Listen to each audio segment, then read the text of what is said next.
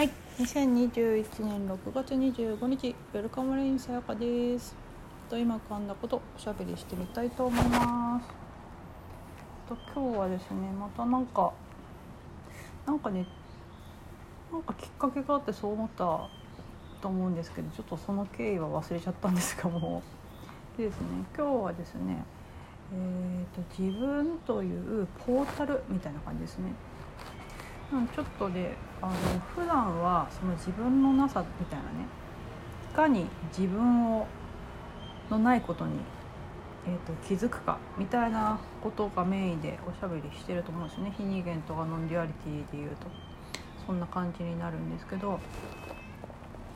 でその自分っていう機能ですね。でその、えーと悟りとかそういうなんだろうな非二元 nonduality あたりだとその自分のなさというか自分っていう枠組みからの解放みたいなことが目的だったりするわけなんですがっていうところで見てですねその自分っていうものってその簡単に消え去らないわけですよね。いろいろそんな風に勉強してみたり瞑想してみたり観察してみたりっていうところで自分のなさっていうものが明らかになってはいるんだけれど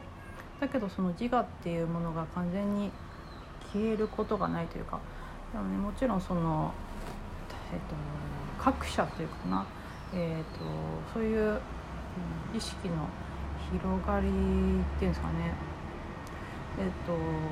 ある程度のところまで行ってしまうとまたちょっと話が変わってくるのかもしれないですけど、えっと、通常っていうんですかね。あの自我っていうものがあってで例えば私が「さやかさやかさん」って呼ばれたら「はい」っていうふうに振り返れるっていうその機能があるわけですよね。えっと、それっていうのはある意味、まあ、とても便利でですね。あのそれが多分認識できちゃできなくなっちゃうと多分そのいわゆるこの3次元というか自分っていう世界っていうかな。自分っていう次元っていうんですかね。の生活がなかなか滞ってしまうわけですよね。うん多分ね あのってことなんですけれどでその自分っていうものの、えっと、消えなささっていうかなくならないっていうところって、まあ、そういう視点で見るとデメリットとかなその自我があるから苦しみがあるんだみたいなところから見るとデメリットなんだけれどえっ、ー、と多分っていうかね、えーと、自分とか二元性からすると必ずメリットとデメリットっていうのがあってそのさっきで言う「さやかさん」って呼ばれた時に「はい」っていうふうに返事できるっていうのは結構便利なんですよね。それがもし認識できなくなっちゃうと結構、えーと不便なところがあるっていうところででそのその自分っていうものがポータルになるんじゃないかなっていう気がしてるんですね。ちょっとスピリチュアルっぽい話ですけどね。そのポータルになるあの帰ってくる場所っていうんですかね。ドローンのドローンでバーって、まあ、タコでもいいですけどタコ、まあ、ドローンって糸のないタコみたいなもんですよね。こう飛んでいく。どこまでもこう飛んでいくんだけどだけどなんだろうな着地点というか基地っていうかものがあってえじゃあ電池がなくなったから戻らなきゃとか。で戻ってこれるポイントっていうかな地点みたいなところですね。あと迷子にならないっていうかな。えそこっていうかここがあるからあちこちに飛んでいっても結局帰ってこれるっていうかな。ですね。っていうポータルとしての役割っていうんですかねっていう感じがしたんですよね。そうするとですねそんな風にするとあのその簡単には消えないっていうか消えようがないっていうその機能ですね。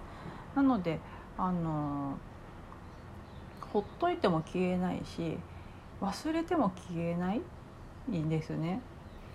っていうのすごく便利で、えっと、そこに委ねられるというかそのえっと、簡単には消えないし忘れないっていう覚えているっていう感覚があるから、まあ、それを信頼して飛んでいくことができるってことですかね。えーと、委ねてっていうかな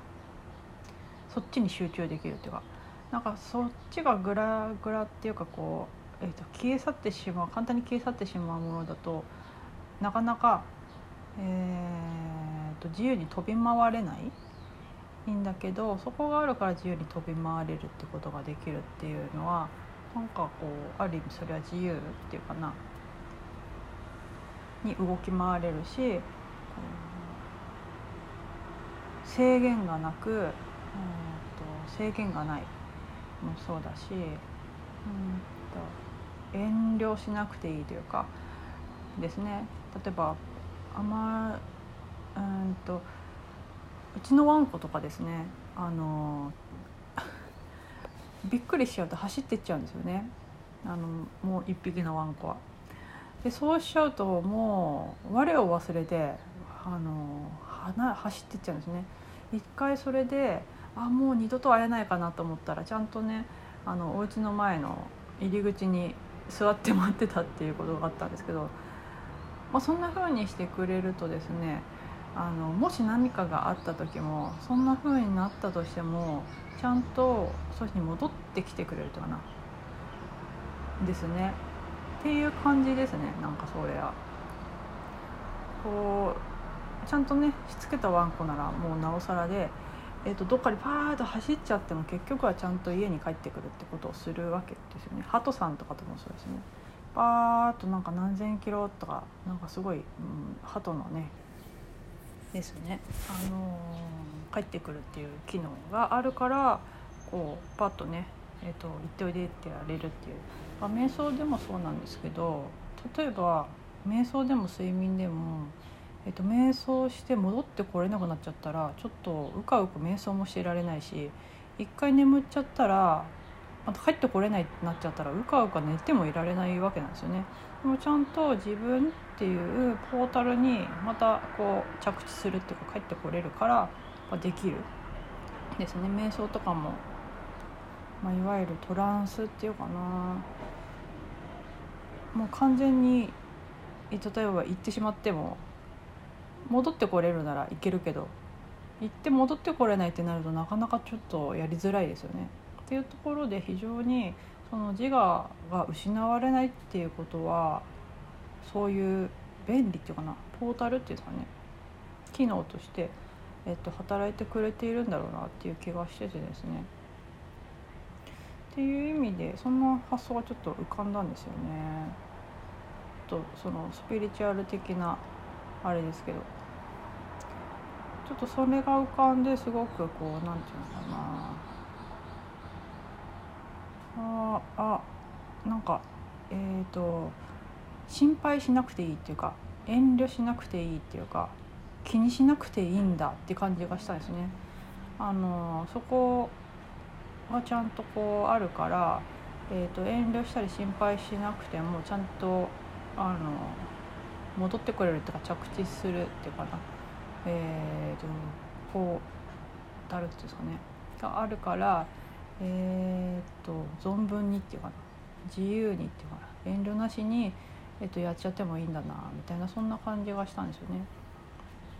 っていうような感じですね。ちょっとね自分っていうか自我っていうものの認識っていうかねそのメリットの部分ですよね。機能メリットとしての機能とか機能としてっていうかな。機能ですね完全に。そういう自分っていう機能だと思うんですねそれね。っていう感じでですね。ちょっと自分っていうものの認識っていうかあの機能ですね。使い方についてちょっと、えっと、アイデアっていうかな浮かんだことがあったのでおしゃべりしてみました。はいそんな具合で本日もおしゃべりさせていただきありがとうございました。ウェルカムレインさやかでした。